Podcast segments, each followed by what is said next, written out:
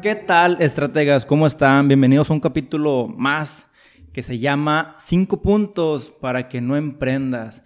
¿Por qué? ¿Por qué? ¿Por qué tengo que hablar de esto? Porque eh, la verdad que estoy un poco harto, cansado de todos los motivadores y conferencistas que tenemos en el medio del emprendimiento. Todos te dicen que emprendas, que lo hagas, te hablan de liderazgo, de marketing, de ventas, tú puedes, adelante, qué fregón. Pero yo también me pregunto a veces, ¿qué es lo difícil de emprender? ¿Quién te habla de lo complicado de emprender? ¿Quién te habla de la realidad? Ellos lo que quieren muchas veces es venderte un curso, venderte una capacitación, vente, prepárate. Pues sí, me preparo, pero ¿con qué me voy a topar? Quiero que me digan qué va a pasar una vez que emprenda.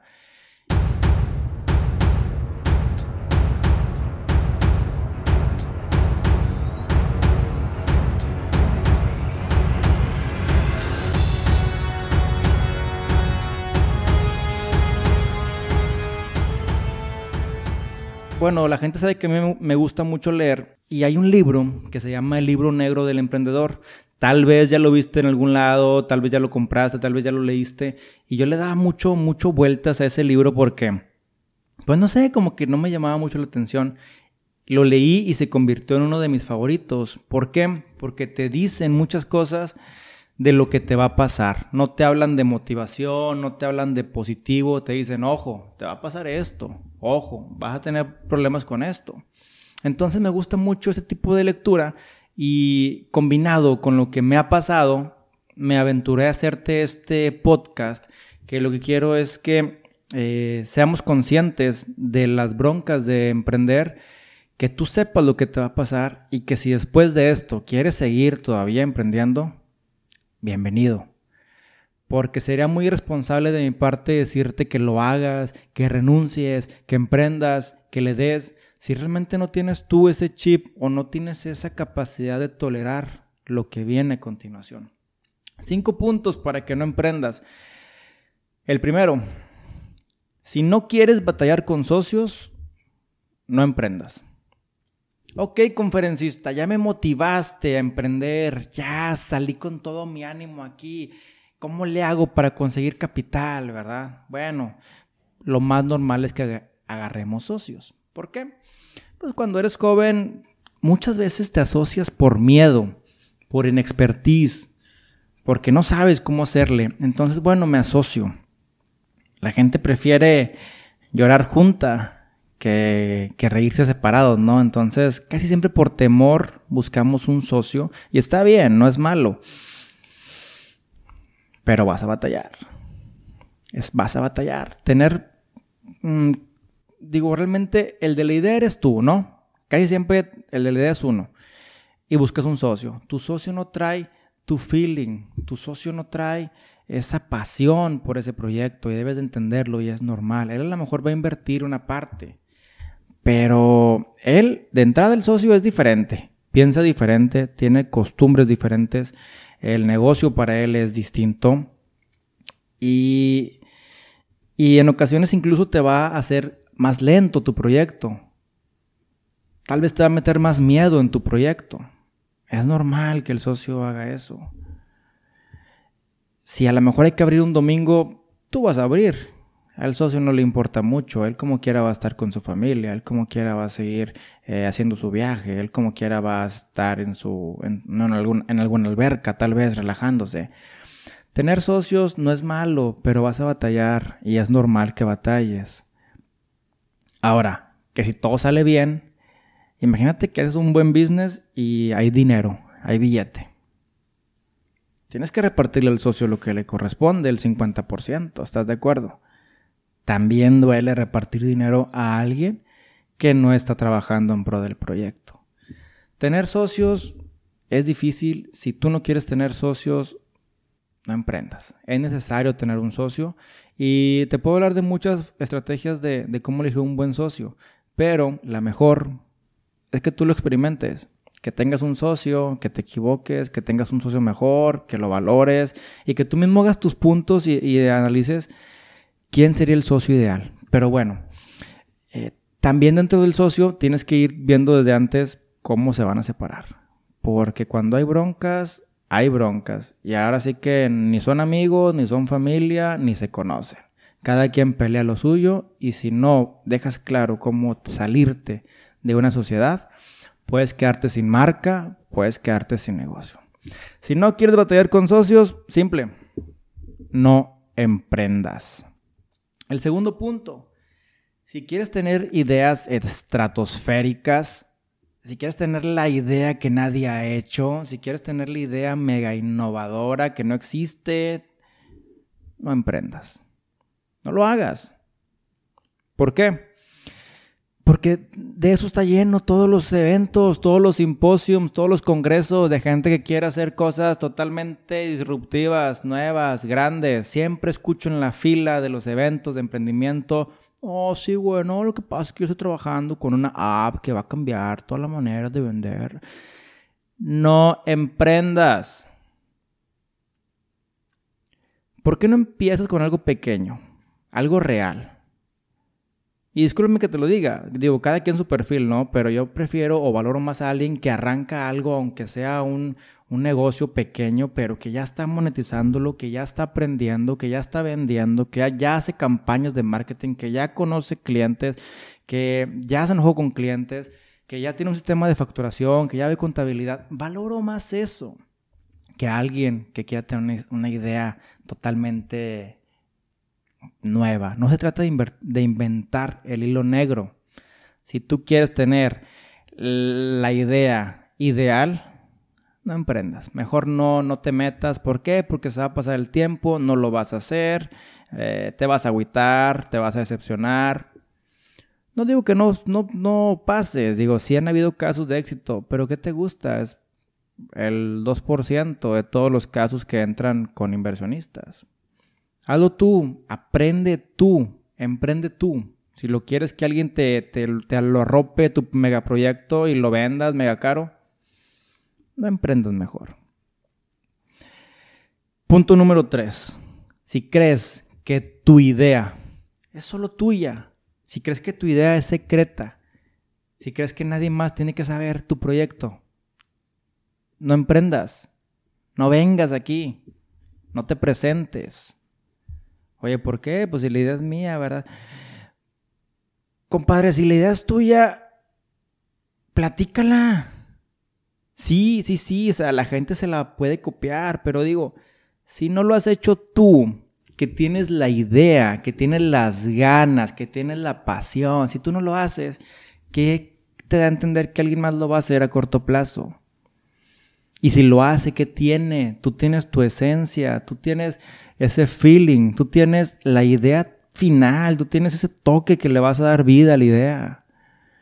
O sea, ¿por qué? ¿Por qué? ¿Por qué no decirla? Al contrario, cuando la dices, eh, todavía te llenas de, más complementos, tu idea se enriquece. Eh, la gente te aporta, la gente te presenta a alguien de que, ah, ¿sabes qué? Conocí a alguien que te puede ayudar con tu idea. Oye, alguien que quiere invertir en tu idea. Dila. Yo le llamo, perdón, no sé qué traigo aquí en la boca. Yo le llamo el emprendedor Gollum, que está nada más ahí, ay, mi tesoro, mi idea, mi idea, a ver, raza. No emprendas si crees que es tu idea nada más y que, y que no la quieres compartir. Punto número cuatro. Si tú esperas que tu familia te apoye, exacto, no emprendas. Es normal que la gente te vaya a criticar, tus amigos te van a criticar, tu familia te va a agüitar, te van a decir que por qué quieres dejar tu empleo estable, te van a decir que por qué te quieres ir a lo arriesgado, te van a decir que si ya tienes una relación con tu pareja, no le muevas, porque emprender te va a meter en problemas. Te van a agüitar, te van a criticar, te van a decir, mira qué imprudente lo que está haciendo, mira qué arriesgado lo que está haciendo.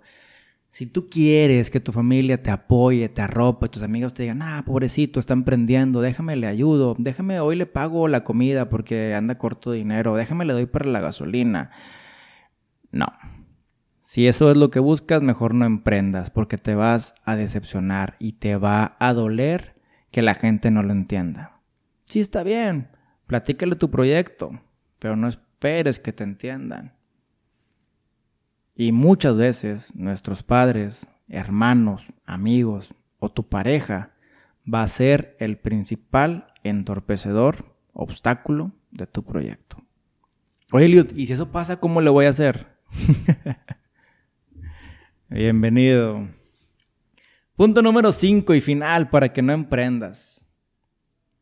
¿Quieres tener una vida equilibrada?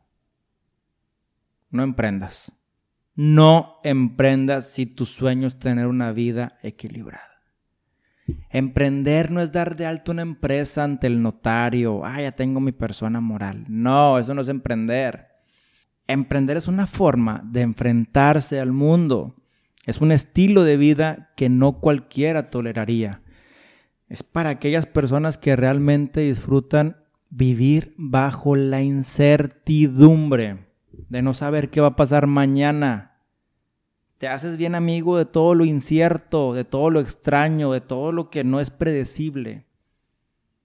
La palabra automotivarse es tu mejor amiga. Es parte de tu carácter. Se vive una montaña rusa emocional todos los días que pasas desde el éxtasis hasta el mismo infierno. Y créeme que durante los primeros años, años, no habrá ningún, ningún mendigo balance en tu vida. Ni en tus horarios, ni en tus relaciones, en tus comidas, ni en la hora de dormir, en nada.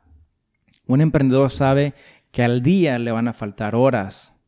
Vas a perder el sueño y vas a dudar bastante de ti mismo, vas a dudar mucho, vas a dudar de tu capacidad todos los días.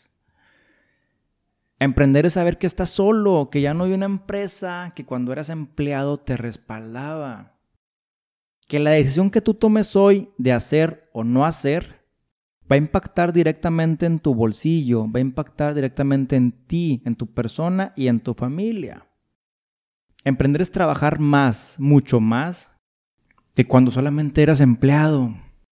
Y créeme que no va a haber un día en el que te quieras y te puedas desconectar de tus actividades, de tus compromisos, de tu idea, tu mente va a estar activa, activa y activa. Ahora, que si todo sale bien y logras avanzar en tu proyecto y a mediano plazo ya está funcionando, te va a estar exigiendo más y más y más y más de ti. Que va a llegar el punto que vas a dejar de hacer cosas nuevas. Habrás dejado de emprender porque ya emprendiste, ya batallaste, ya trabajaste, ok, ya todo salió bien. Ahora tienes un proyecto que te demanda tiempo todos los días, que te marcan todos los días, que tienes temas todos los días. Y estás dejando de crear porque ya el teléfono no deja de sonar.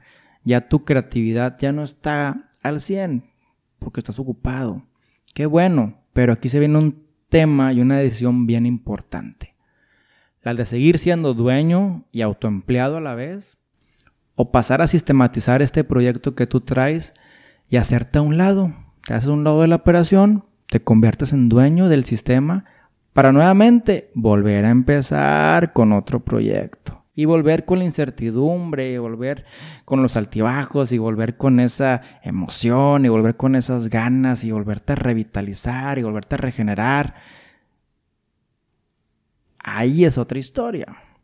Y para hacer eso viene una metamorfosis muy tremenda y una palabra que se llama delegar. Pero bueno, ahí no te meto, no te quiero poner muy turbio el asunto, pero sí está muy interesante cuando uno tiene que delegar y dejarle a otras personas lo que tú hacías de primera mano que hacías excelente. Perdóname si te puse a pensar, discúlpame si te fallé al decirte que emprender no es tan sencillo. Pero si estás hasta aquí en este podcast, es porque realmente te interesa el emprendimiento. Créeme que para todo lo que te dije hay solución. Sí hay solución. Solo quiero que seas consciente de que esto no es fácil, no es sencillo y sobre todo no es para cualquiera. Si aceptas este estilo de vida, bienvenido al club. Bueno, si te puedo recomendar algún libro, que hable de la realidad del emprendimiento sería el que te comenté al inicio, el libro negro del emprendedor. Este libro habla temas algo crudos, temas reales, temas no no motivacionales y positivos, sino muy aterrizados. Te lo recomiendo ampliamente, te lo dejo aquí en la liga del podcast para que lo descargues si gustas. Y bueno, nos vemos en el siguiente capítulo. Saludos queridos estrategas.